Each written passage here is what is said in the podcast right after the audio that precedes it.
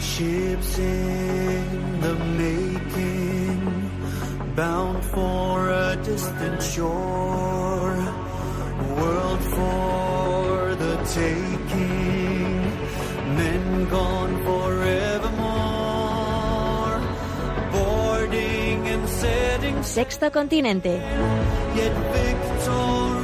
Dirigido por el obispo de San Sebastián, Monseñor José Ignacio Monilla.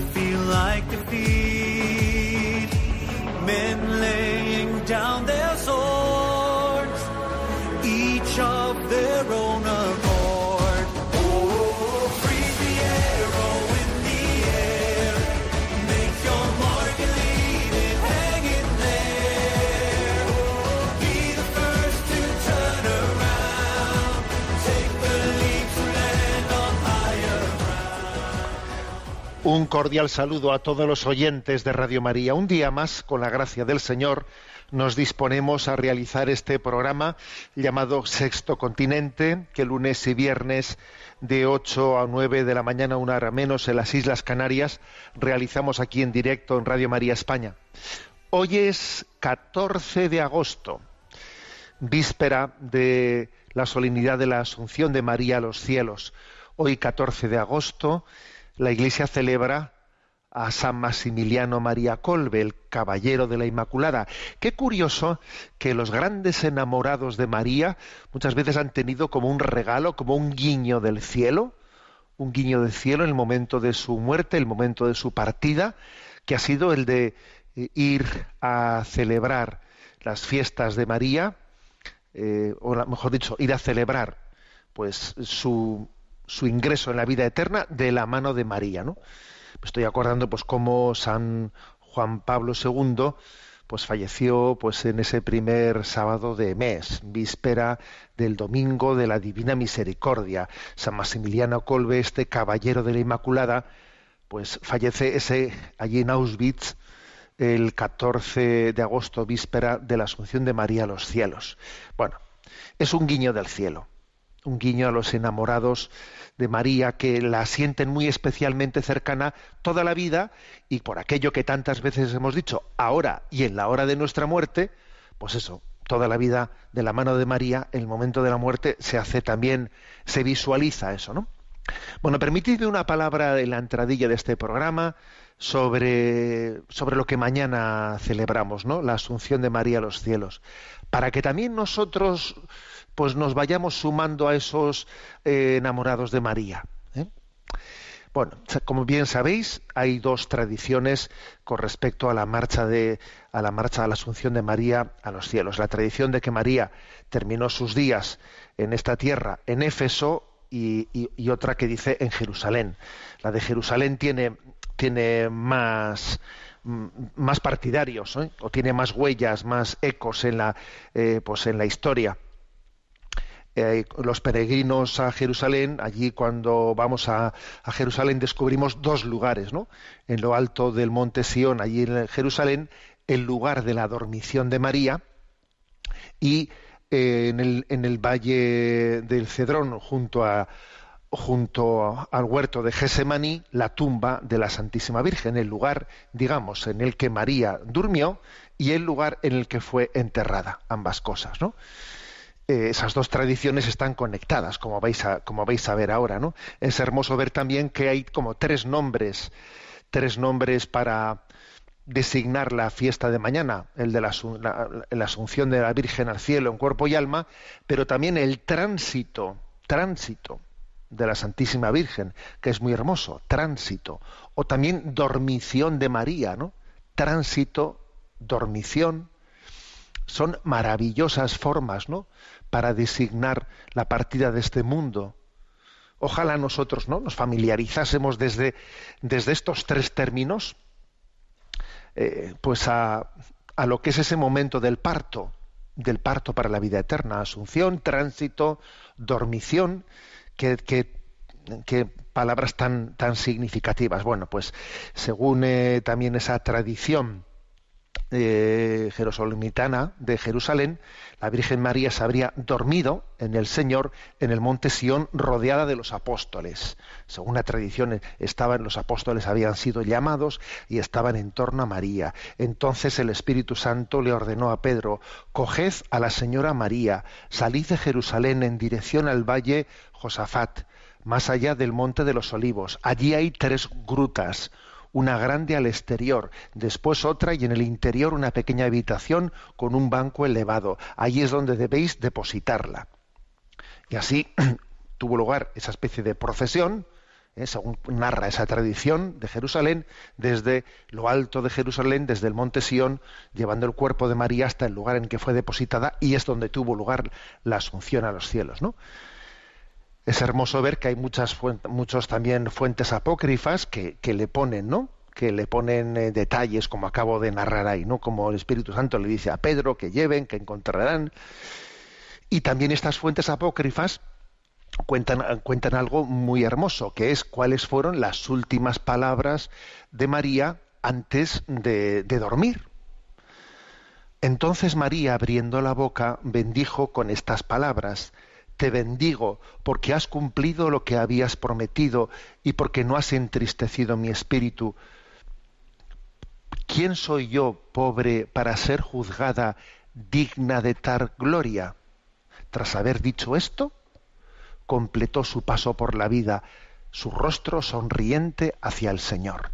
Eso dice, ¿no? Ese, una, una narración apócrifa la última palabra de María, ¿quién soy yo, pobre, para ser juzgada digna de tal gloria? Y con la cara sonriente hacia Dios marchó. El Señor, entonces, ¿no? habiéndola besado, cogió su alma y la entregó en manos del arcángel San Miguel, poniendo de relieve ese beso de Dios, parecido, ¿no? Parecido, por cierto, ¿eh? Eh, porque es curioso que la tradición hebrea, la tradición judía, se dice que eh, los tres hermanos, Moisés, Aarón y Miriam, sabéis que la, eh, hermana de Moisés y de Aarón se llamaba Miriam, eh, es la primera vez que aparece el nombre María, allí en la Biblia, la hermana de Moisés y Aarón se llamaba Miriam. Bueno, pues según la tradición hebrea, que eso tampoco está en la Biblia, es otra tradición, pues mm, mm, los tres no fueron también llevados al cielo. Según la tradición hebrea, eh, los tres guías ¿no? del Éxodo murieron al, eh, eh, al pi Adonai, que es una orden de la boca de Dios, por lo que dijeron murieron abrazados por Dios en un beso de Dios y fueron llevados al cielo. Esa es una tradición hebrea. Los tres que condujeron al, pueblo al pueblo hebreo hacia la tierra prometida. Así también María, según esa tradición judía, sería también aquella que había conducido eh, al, pueblo hebreo hasta, hasta la tierra prometida que es Jesús y fue asunta, asunta al cielo. Bueno, pues es muy, es muy hermoso que nos familiaricemos con María como la asunta, como aquella que lleva eh, a cabo el tránsito, el tránsito, la que lleva a cabo ese, éxodo de llevarnos a la tierra prometida que es Jesús, y es la que nos enseña a dormir, a dormir recibiendo el beso de Dios. Recibir el beso de Dios en nuestra dormición y despertar a la vida eterna, ¿no? Esto es lo que le pedimos a la Virgen María. Hay un salmo que dice, al despertar me saciaré de tu semblante. Que lo último, ¿no? Que en esta vida recibamos de la mano de María sea el beso de Dios que lo primero que recibamos al despertar, después de haber fallecido, sea de nuevo el beso de Dios. Un beso de Dios nos despide, como hizo con María allí en Jerusalén, y un beso de Dios le acoge asunta a los cielos en cuerpo y alma. Celebraremos con todo gozo ¿eh? esta solemnidad. Sexto continente Es un programa que tiene interacción con los que sois usuarios en redes sociales, en Twitter y en Instagram a través de la cuenta arroba obispo munilla, con los que sois usuarios de Facebook a través del muro que lleva mi nombre personal de José Ignacio Munilla. Y recuerdo que hay una página web multimedia www.enticonfio.org en la que tenéis allí pues a vuestro alcance todos los materiales de evangelización que vamos eh, que vamos poco a poco recopilando y allí tenéis también los programas de Sexto Continente eh, anteriores, ¿no? Al igual que también en el podcast de Radio María. Bueno, pues lo vamos a celebrar con todo el gozo y alegría esta gran solemnidad de la Asunción de María a los cielos. El hecho de que estemos en una situación tan así peculiar en España, ¿no? Bueno, en España hay muchos lugares también de, eh, eh, del mundo el hecho de que estemos en, un, en una situación de, em, vamos, en algunos lugares incluso de confinamiento, en otros lugares, aunque hayamos retornado de confinamiento con muchas restricciones para la celebración, bueno, pues es una oportunidad, una oportunidad de distinguir entre lo que son las fiestas y lo que es la fiesta. En muchos lugares se han suspendido las fiestas, ya, pero es una, una cosa son las fiestas y otra cosa es la fiesta. La fiesta no se ha suspendido. La fiesta la vamos a celebrar con pleno gozo y alegría. La fiesta de la Asunción de María a los cielos. Es más, a veces ocurre, vamos a ser claros, a veces ocurre hasta que las fiestas, mm, en vez de ayudar, ¿eh? dependiendo de qué tal se celebren, a veces las fiestas hasta casi nos distraen de la fiesta. Bueno, pues mira, hagamos de la necesidad virtud. El hecho de que en esta ocasión en muchos lugares no haya fiestas, ¿eh? pues nos puede permitir centrarnos más en la fiesta, en, lo que es lo esencial, ¿no? que es la, la asunción de María a los cielos y esa invitación a que todos nos preparemos para el gran tránsito, el gran tránsito de esta vida. Bien, vamos adelante. He elegido, elegido un tema breve y práctico para el día de hoy, sirviéndome de nuestros amigos de Religión y Libertad, de una publicación que hicieron el 5 de agosto. Y mm, se trata, quiero compartir con vosotros, ¿no? Siete, perdón, siete, cinco claves de la espiritualidad monacal que nos iluminan nuestra, nuestra vida. ¿eh? o sea, tengamos el estado de vida que tengamos. ¿eh? Seamos laicos, religiosos, sacerdotes, eh, estemos solteros, casados, célibes. A ver, cinco claves de la espiritualidad monacal que son luminosas para todos nosotros. El artículo, como digo, que fue publicado el 5 de agosto en Religión a Libertad, tenía como título cinco formas de vivir como un monje, pero adaptables a todo cristiano. ¿eh? Y está tomado, a su vez, de un artículo que, publicó eh, Catholic Gentleman, cinco formas de vivir como un monje sin ser uno de ellos. era un artículo publicado eh, pues, por el director de vocaciones de la abadía, un benedictino, de la abadía de la Concepción en Estados Unidos. Paul Scheller. Bueno, Em, qué es lo que está, por qué, tiene su importancia recurrir a, la espiritualidad monacal para intentar eh, iluminar la nuestra.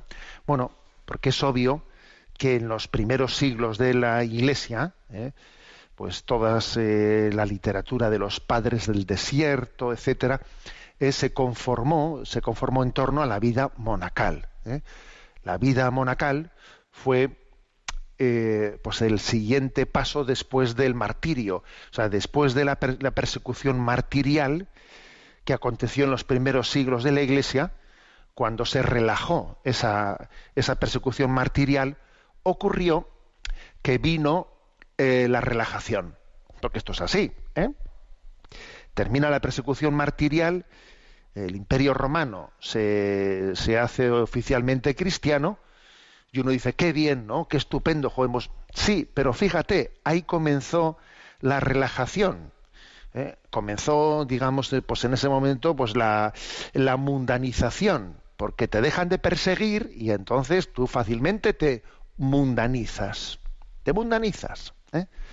Y entonces el Señor suscitó la espiritualidad monacal como continuación de, esa espiritualidad martirial como una eh, fórmula de no mm, adaptarse al espíritu de este mundo y mantener encendida la llama de nuestro deseo de santidad. ¿eh? Bueno, la espiritualidad monacal, por lo tanto, es muy importante porque nació, nació, fijaros, no únicamente para que unas cuantas personas huyesen de este mundo, no, no, no, nació para mantener encendida la llama, la llama de, de nuestra espiritualidad mm, martirial, o sea, de, entrega plena de nuestra vida a Jesucristo. Bueno, entonces los primeros escritos, etcétera, de espiritualidad son todos en torno a la espiritualidad monacal. ¿eh? Si tú, si uno de nosotros intenta, a ver, voy a buscar a ver sobre la espiritualidad matrimonial, eh, qué escritos de los padres encuentro, no, no, no va a encontrar casi nada, ¿eh? Porque, porque hablar de la espiritualidad eh, eh, matrimonial o, laical, etcétera, eso mm, pues es una reflexión bastante tardía en la vida de la Iglesia. Pero eh, existía, por lo tanto, un mirar a los monjes sabiendo que en ellos Dios nos quiere enseñar cosas.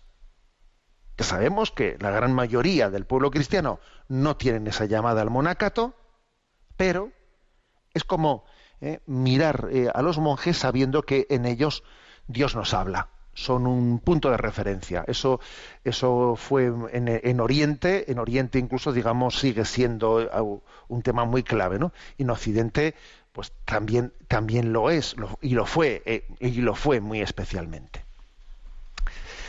Quizás luego nosotros nos hemos configurado más en, el, en el catolicismo occidental, pues por las parroquias, ¿no?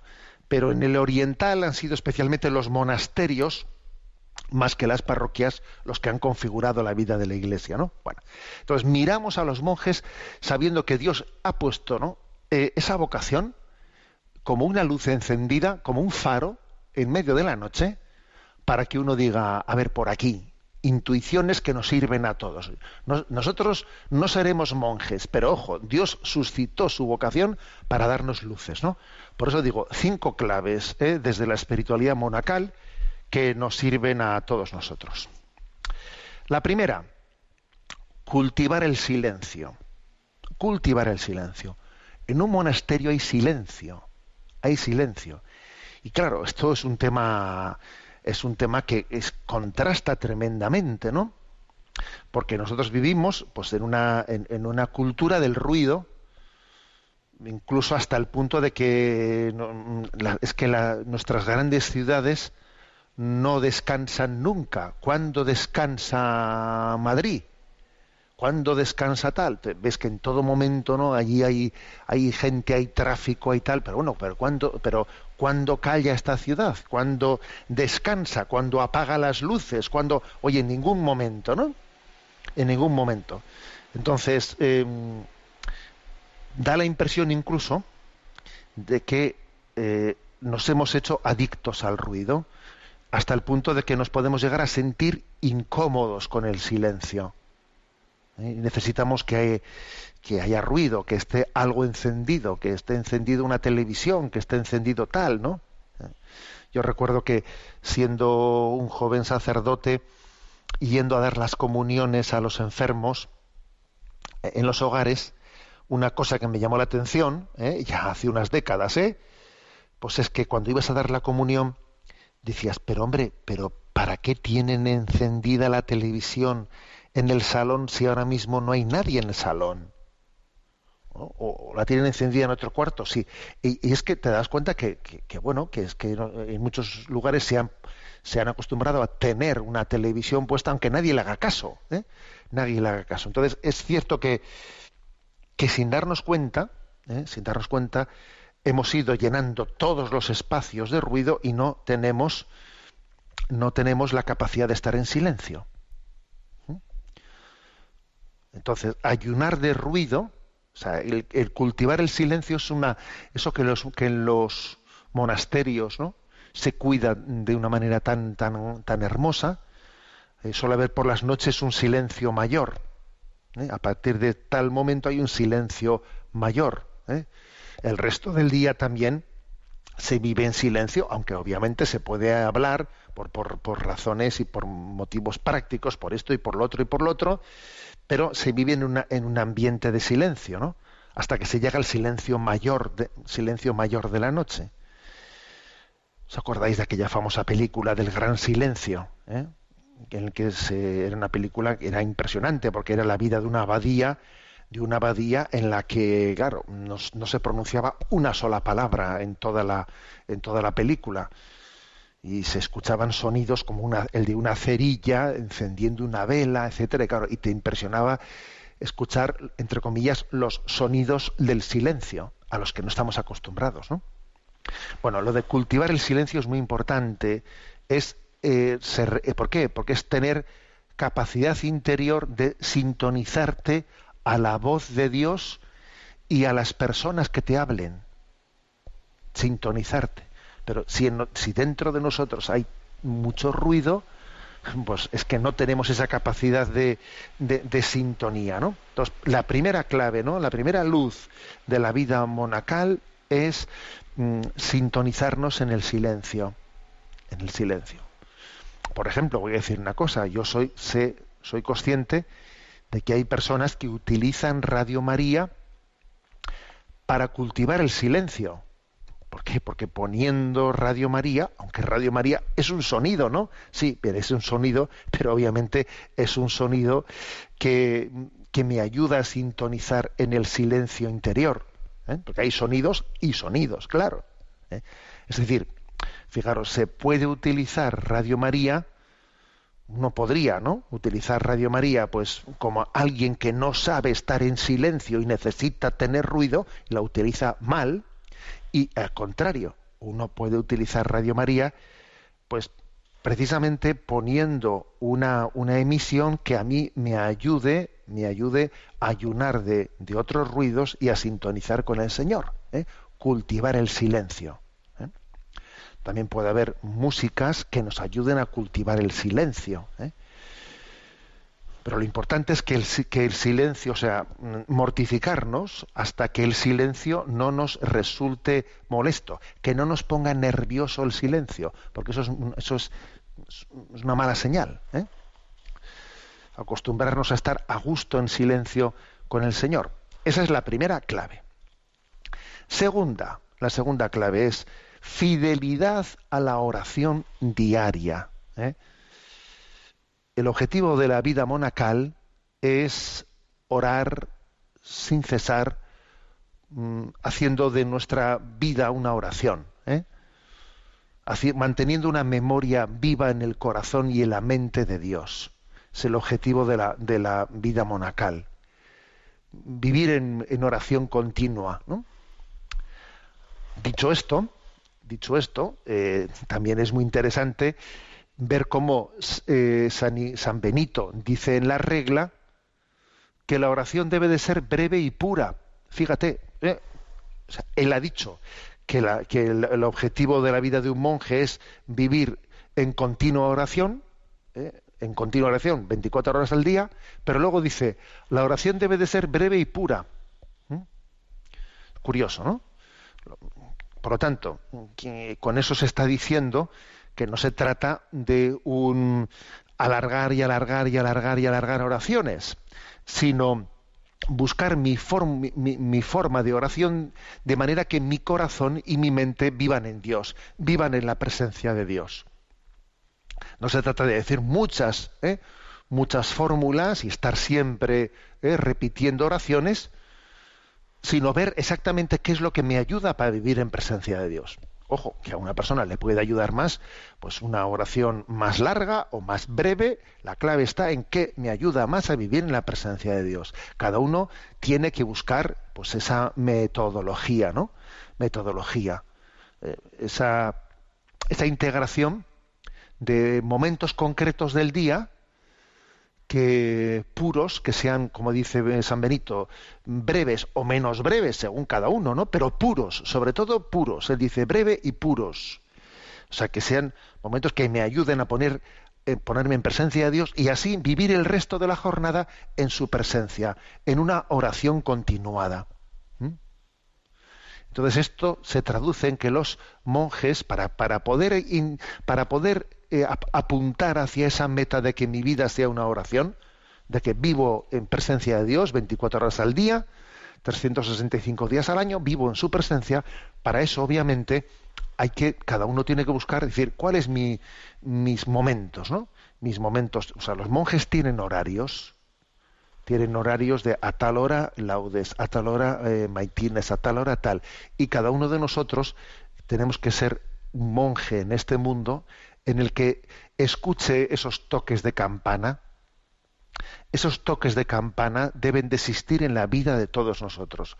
Toques de campana que te llaman a tu momento de oración, a tu momento, toques de campana, ¿no?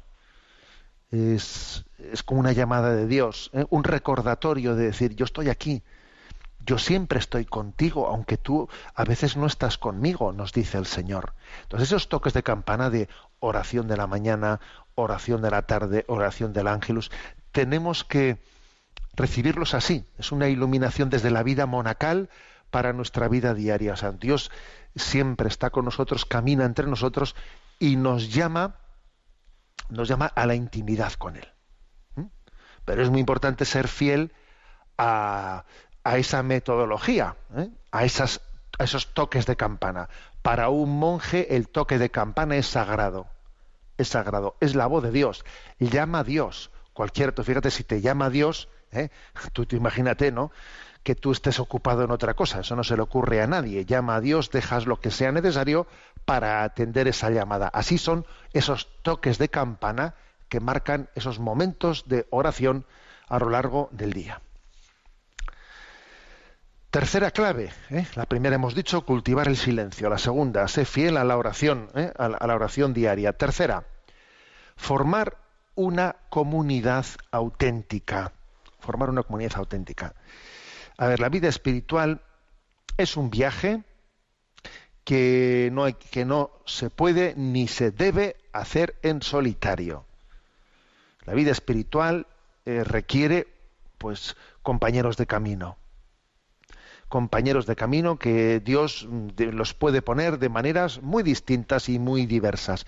Eso en la vida monacal está muy claro. En la vida monacal, eh, pues, sí, es verdad que existen eremitas, eremitas, ermitaños, pero incluso fijaros, la Iglesia cuando da el visto bueno a la vida eremítica, les pide también a los eremitas un mínimo de vida comunitaria.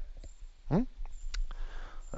Hasta ahí también se llega, ¿eh? O sea, los eremitas, para que la Iglesia incluso apruebe sus fórmulas, formas de vida, eh, les pide un mínimo de vida comunitaria. Y además hay que decir que lo de la vida eremítica ha sido uh, excepción de la excepción de la excepción. O sea, eh, la regla comunitaria ha sido eh, pues, pues la, norma común en la vida, en la vida monacal.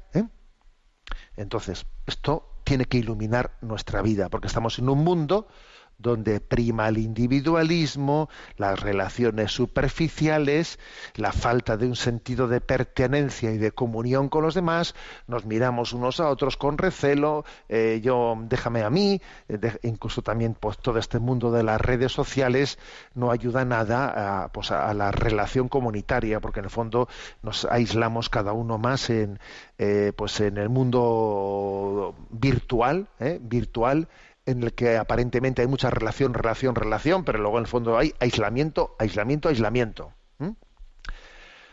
Entonces, en la, en la, vida monástica los monjes se apoyan, se animan, eh, se corrigen, se ayudan. ¿eh? Y eso, eso es, un tema clave en la vida espiritual. Uno solo es mucho más fácilmente tentado. Uno solo muy fácilmente cae en la cedia, uno solo muy fácilmente, pues le faltan puntos de referencia, bueno, se, se pierde en el camino, se pierde. ¿eh? Entonces, eso que la vida monacal tiene de una manera tan cl clara, ¿no? Eh, nosotros tenemos que decir, ¿y esto a mí Dios cómo me lo da en mi vida diaria, ¿no? ¿Cómo me lo da? Me lo da a través de mi propia familia, que yo en, en mi familia ya encuentro, ¿no? Pues ese, ese, esa comunidad de referencia en la que camino. O necesito también, además de mi familia, una, eh, pues una comunidad de referencia. ¿eh? Pues en una en, la parroquia, en tal eh, movimiento, en tal asociación, en tal, en tal carisma, todos necesitamos compañeros de camino, ¿eh? en los que me apoyo, con los que contrasto, con los que bueno, a mí por ejemplo me impresionó mucho cuando pues cuando supimos cuando supimos que el Papa Benedicto XVI, ¿eh? Eh, pues bueno, como en la parte última de su pontificado, a raíz también de algunos disgustos que hubo por parte de alguien que cerca, cerca de él le había traicionado, eh, filtrando unos documentos, etcétera, etcétera, allí supimos que en la vida diaria del Santo Padre había como una especie de familia pontificia, ¿eh? familia pontificia, unas cuantas personas que pues comían con el Papa, pues comían con él, eh, que convivían con él, ¿eh? Alguna consagrada, un eh, sacerdote, su secretario, etcétera. Bueno, pues tenían tres, cuatro, cinco personas que convivían con el Papa, que formaban una familia pontificia, ¿no? A mí aquel, aquel detalle me, me impresionó, me impresionó porque dije, mira, José Ignacio, fíjate, fíjate este detalle, ¿no? Como Dios también ha querido que el Papa eh, no esté aislado, que no, mm, qué mal asunto es estar aislado. Porque el demonio lo tiene mucho más fácil si no está aislado. Entonces, esto también, este aspecto de la vida monástica es una luz para nosotros, ¿no? Una forma de comunidad auténtica. Yo cómo estoy acompañado, dónde, eh, eh, qué sombra me cobija, qué sombra me cobija, porque antes hemos dicho responder a las llamadas de oración, ¿no? Beber de la fuente que es Dios. Vale. Pero aparte de beber de la fuente que es Dios, ¿bajo qué sombra me cobijo? Y esto, que en la vida monacal está muy claro, cuál es tu sombra, qué es tu comunidad en el monasterio, pues cada uno de nosotros dice, ¿y esto en mi caso qué? ¿Cómo? ¿De qué manera? ¿A que no lo tengo? Bueno, pues buscad y encontraréis. Porque en esta vida las cosas tienen que ser buscadas, ¿no? Yo sé que también Radio María, en cierto sentido, ¿no? Eh, para muchas personas tiene algo de esto, tiene algo de comunidad de referencia, pero obviamente una radio es una radio. ¿eh? Entonces, bueno, um, aspecto importante. Cuarto, ¿eh? cuarta clave de la, de la espiritualidad monástica que es luminosa para todos nosotros. Eh, buscar el tiempo para la lección divina, ¿no? Practicar la lección divina. Bien sea la Sagrada Escritura, bien sea también, pues quizás la, la vida de los padres o de los santos, ¿no? Tener, imagina, para, para un benedictino, para un monje es clave, ¿no? Que él tenga su momento diario de la lección divina.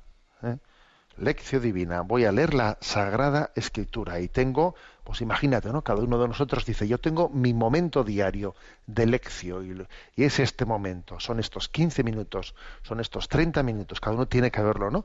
En los que en un ambiente tranquilo, a gusto, ¿no? Pues lee las escrituras, los grandes, eh, las grandes obras espirituales, ¿no? Yo qué sé, imagínate, pues dicen, no, estoy leyendo historia de un alma, de Santa Teresita de Lisieux. Estoy leyendo el libro de las confesiones de San Agustín. Estoy leyendo, o sea, esa lección divina es importantísima. En ella se nutre el alma ¿eh? y se nos proporciona alimento, ¿eh? palabras inspiradas que el hombre necesita escuchar. Alimento, ¿no? Abre la boca que te la llene. O sea, es, deja que Dios te hable. Deja que Dios te hable. Estate abierto a lo que Dios te quiera iluminar.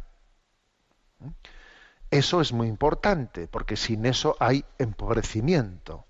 Empobrecimiento y empobrecimiento. Entonces, en este mundo nuestro, en el que caminamos hacia un pensamiento único, hacia un aborregamiento, perdón por la palabra, ¿eh? hacia un aborregamiento en el que, claro, encendemos la televisión y todo es pues una especie de pensamiento único, es como una apisonadora en la que, bueno, pues nadie tiene originalidad en lo que dice porque se ha, se ha de alguna manera roto con las raíces cristianas y vamos a, a, un, a una forma de pensar y de reflexionar que es un queda bien, un queda bien con todo el mundo, ¿no? A ver, eso, eso es un empobrecimiento continuo del, del corazón humano. Se necesita dónde me alimento, de qué manera Dios me dice lo que me puede decir, lo que quiere decirme, de qué manera lo, oye, haz lección divina, deja que Dios te hable. ¿Mm? Deja que Dios te hable. ¿eh? Entonces, eh, esto, esto es importantísimo. ¿Eh? Y esto un monje lo tiene. Un monje eso lo tiene integrado en su eh, dentro de su, de su vida y cada uno de nosotros en esa especie de traslación de claves de vida monacal para todo cristiano, sea de la condición que sea, lo tenemos que tener. Y quinta, eh, quinta clave, quinta intuición de vida monástica para todo cristiano, ¿no? Practicar la humildad. Os puedo llamar quizás la atención, ¿no? Pero es que en la regla de San Benito hay numerosas referencias a la importancia de la humildad. ¿eh? De hecho, es muy conocido en el capítulo 7, esto en su tiempo ya hicimos un programa, a ver si algún día pues hacemos una, pequeña repetición de aquello, pero ya hicimos un programa en Sexto Continente sobre los 12 grados de humildad de San Benito, ¿eh? porque en el capítulo 7 de su regla describe como una escalera de 12 peldaños que el monje debe de subir. 12 peldaños de, pues eso no, pues de, desde la humildad básica, ¿no? que es el santo temor de Dios, de sabernos criatura, de sabernos Dios, hasta la confianza máxima y última en Dios, ¿no? 12 grados de humildad. Entonces, digamos, la humildad es una virtud que necesita ser desarrollada. Necesita ser desarrollada. Uno tiene que darse cuenta de que, mira, todas, todas las cosas que nos pasan en la vida, todo lo que te acontece, ¿no? La relación con tus hijos, con tus hermanos, con tu jefe, el tema de la salud, eh, eh, pues el tema económico, eh, tantas cosas, ¿no? Todo lo que acontece en tu vida, todo ello es el escenario en el que se está desarrollando, pues, mm, pues un camino de humildad, un camino de humildad, camino de humildad que lo que me hace es purificarme, iluminarme y unirme con Dios, ¿eh? que es la vía purificativa, la vía iluminativa y la vía unitiva. Todo lo que acontece me purifica, me ilumina y me une a Dios, si sé vivirlo adecuadamente. Pero para eso es importantísimo la práctica de la humildad. ¿eh? En todo lo que acontece tener una lectura de humildad, una lectura de qué me enseña Dios con esto, ¿no? ¿Qué me enseña Dios con esto? ¿De qué manera aprendo? ¿Eh? Bueno, es la práctica de la humildad. Es una clave, clave interpretativa de todas las cosas que acontecen a mi alrededor. Bueno, pues en definitiva, ¿eh? Eh, me ha parecido muy interesante este artículo publicado por Religión y Libertad, en el cual se hace eco del publicado por un benedictino Paul Seller, ¿no? Mm, en otra eh, Catholic Gentleman, y me parece eh, que estas cinco claves de la espiritualidad monacal para toda, eh, para todo estado de vida, ¿no? Y las repito. Primero, cultivar el silencio. Segundo, fidelidad a la oración diaria. ¿eh? Tercero, forma de vida comunitaria. Cuarto, centralidad de la lección divina. Y quinto, practicar la humildad. ¿eh? que Dios nos conceda, ¿no? Poderlo vivir así. Bueno, tenemos hoy, obviamente, en esta radio de nuestra madre, creo que es un día para que suene este Dios te salve María, que es tan familiar eh, en esta radio, y lo hacemos nuestro y nos unimos a este Ave María glorificando a nuestra madre, asunta a los cielos en cuerpo y alma.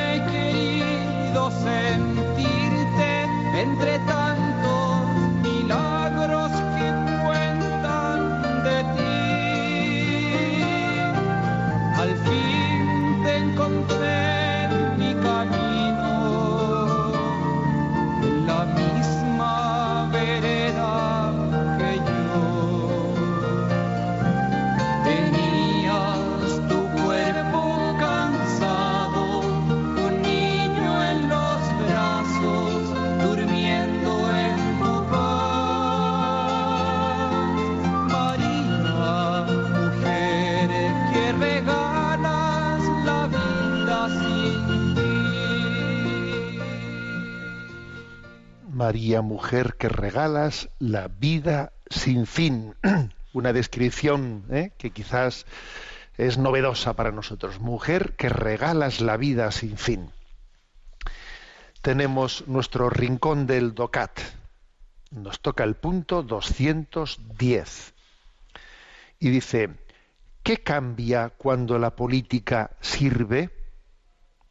Y responde, la doctrina social insiste en la función de servicio de toda administración pública. Quien sirve al bien común no mira primeramente por su propio bienestar, sino que se preocupa del bien de la comunidad que le ha sido confiada, asumiendo su función política con criterios morales. Que el siervo no se enriquezca es algo decisivo para la lucha contra la corrupción. Y además, el que sirve lo ha de hacer teniendo presente a la persona humana en su necesidad. Tampoco la excesiva burocratización de algunas comunidades estatales sirve al desarrollo libre y subsidiario de la persona o de las pequeñas entidades sociales. Y es precisamente la gente sencilla la que ha de asumir las desventajas de no saber desenvolverse entre las aristas de los procesos burocráticos. una administración útil y que sirva es un gran bien la burocracia, etimológicamente el gobierno del escritorio, desvirtúa, sin embargo, también a los que lo practican, porque hace del ser humano un funcionario y una mera rueda de engranaje burocrático. Bueno, es, decir, que por lo tanto este punto 210 sobre todo dice, a ver, la política tiene que ser servicio, servicio, servicio. ¿eh? De hecho, fijaros, ¿no? solemos hablar de los servidores públicos. Servidores públicos. La verdad es que la palabra es muy hermosa y, y, la pena es que después las cosas no respondan a lo que a lo que significan, ¿no? Pero es decir, la vida la vida política es servicio, servir al bien común. Para eso obviamente hay que creer en el bien común. Si no se cree en el bien común, difícilmente se puede servir al, bien común. Eh, y como muchas veces me habéis escuchado, creer en el bien común, ¿qué quiere decir? Pues que creemos que hay una unidad de destino entre todos nosotros, de manera en que no se trata de que em, si yo hago una cosa va a ir en detrimento de los otros, sino que verdaderamente tengo que creer que el bien va a ser bien para todos.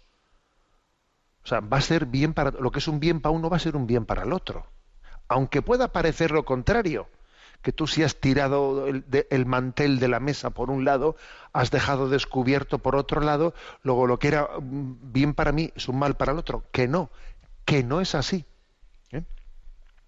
Bueno, mm, por lo tanto, esta es la clave y para eso hay que creer en el bien común y, la clave es ejercer eh, pues ese, esa vida, vida política con criterios morales. ¿Cuál es uno de los enemigos mayores? Aquí se habla de dos enemigos, ¿eh? Dos enemigos contra esta concepción de servicio. El primero es de la corrupción. Claro, el de la corrupción es demoledora. ¿Eh? Pues en la vida pública española, pero en otros muchos lugares también, el tema de la corrupción ha hecho mucho daño.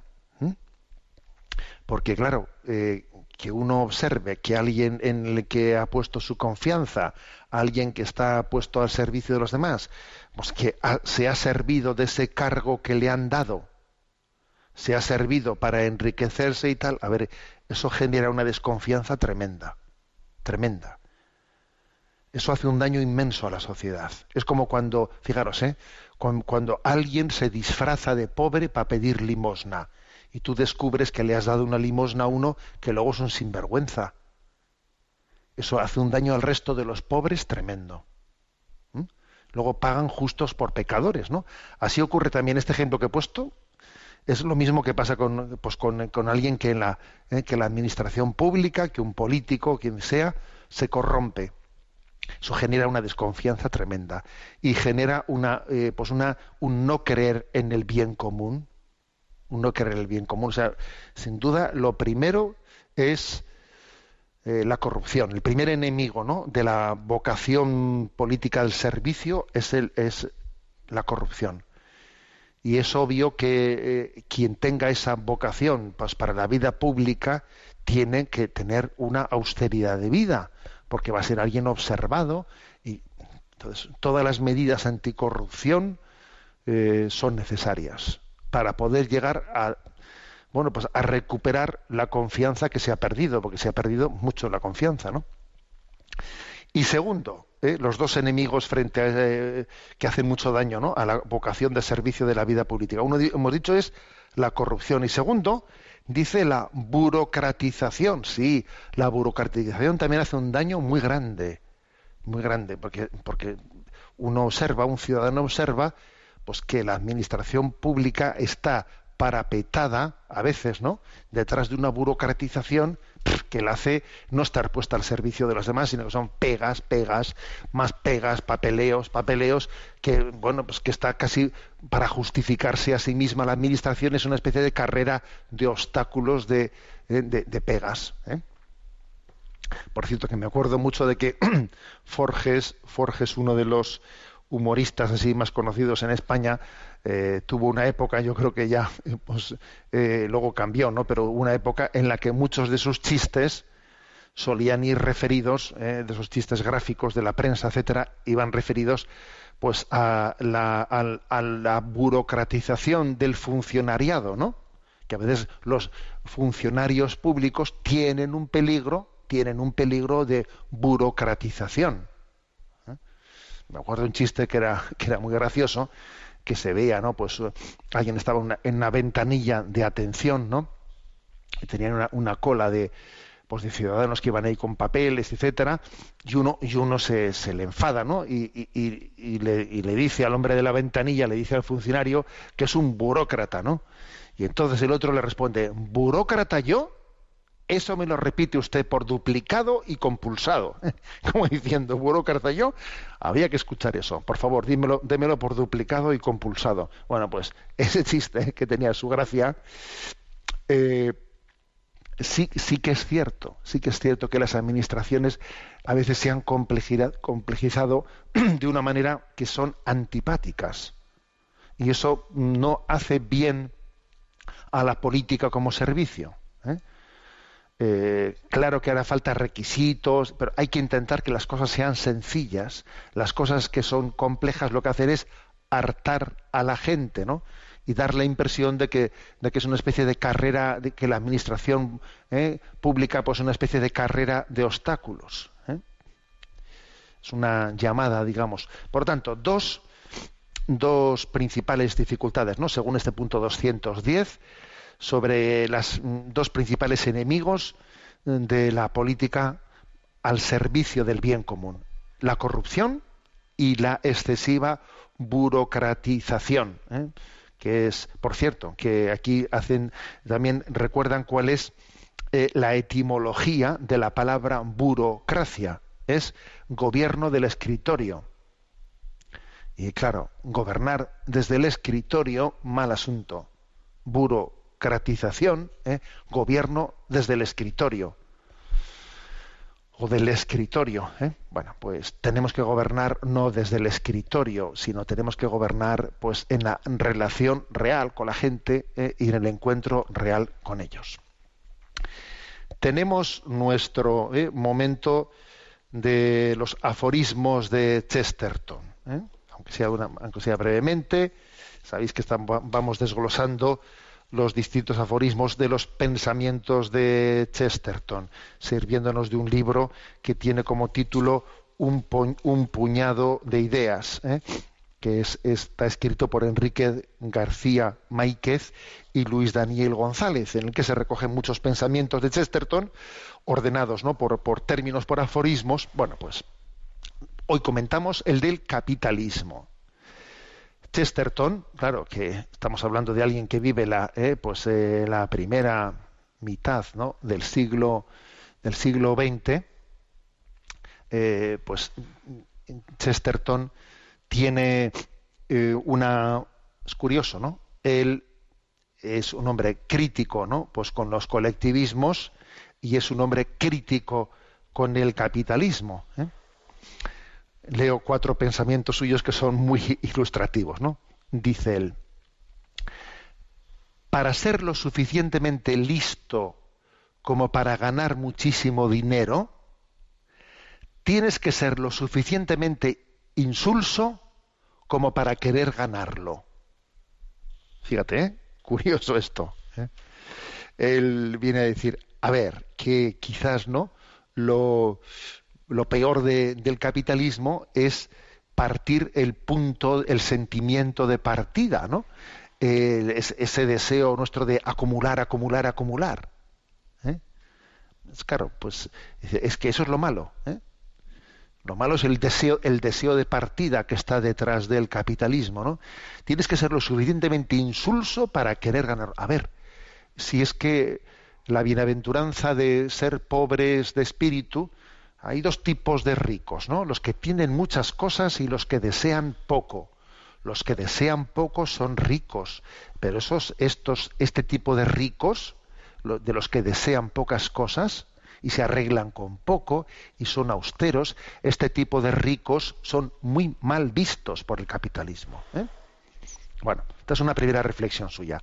La segunda, dice, demasiado capitalismo no necesita demasiado, no, perdón, demasiado capitalismo no significa demasiados capitalistas, sino demasiados pocos capitalistas. Fijaros esto, ¿eh? ¿Qué quiere decir Chesterton con esto? A ver, que el capitalismo, lo malo del capitalismo es cuando hay muy pocos capitalistas. A ver, el capitalismo es mucho mejor cuando todos somos capitalistas. Se refiere a que los bienes están más compartidos y no únicamente en manos de dos o tres. ¿eh? O sea, el capitalismo es, es, digamos, desde el punto de vista de la doctrina social de la Iglesia, mucho menos peligroso cuando es algo compartido por toda la, la- la población, que, que todos eh, generan riqueza y todos forman parte de ella. Lo malo del capitalismo es que esté reducido a, a cuatro personas, eso es lo malo. ¿eh? Tercer pensamiento de Chesterton. Dice, la actitud de cualquier hombre sabio hacia el capitalismo industrial es muy semejante a la actitud de Lincoln sobre la hacia la esclavitud. Esto es, podrá soportar el capitalismo, pero no una defensa del capitalismo. ¿eh?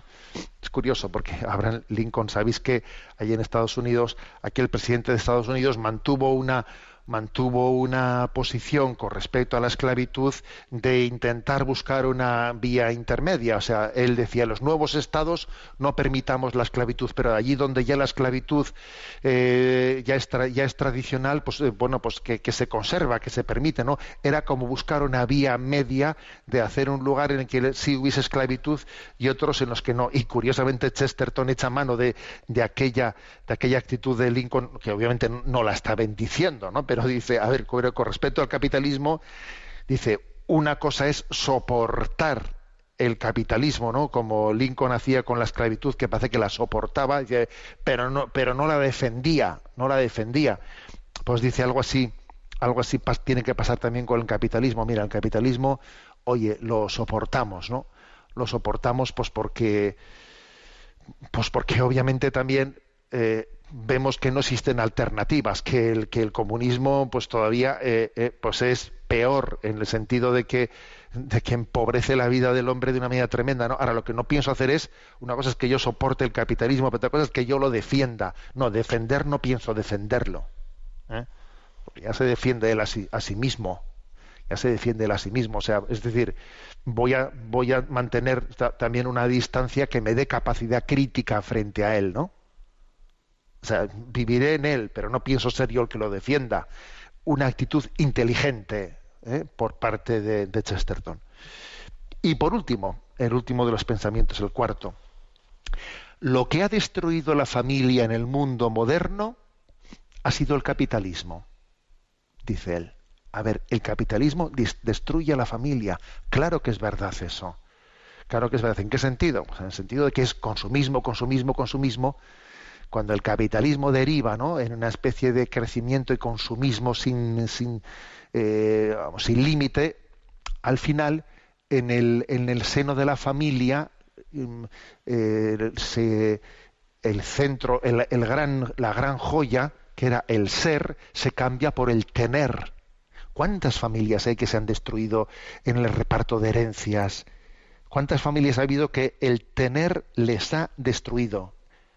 Porque el corazón de la familia estaba en el ser familia, en, y, y, ese, eh, pues ese deseo capitalista, ese deseo de posesión de riquezas les ha hecho un daño tremendo, ha destruido a la familia. ¿eh? Repito esta frase, ¿eh? lo que ha destruido a la familia en el mundo moderno ha sido el capitalismo. Luego hay aquí Chesterton, un hombre eh, obviamente muy crítico, ¿no?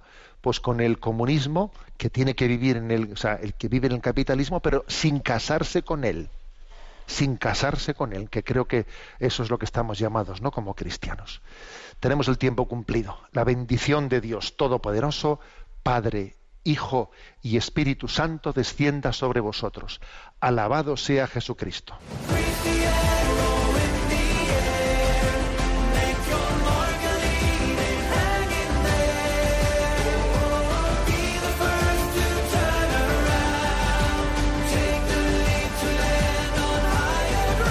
Y así finaliza en Radio María, Sexto Continente, un programa dirigido por el obispo de San Sebastián, Monseñor José Ignacio Monilla.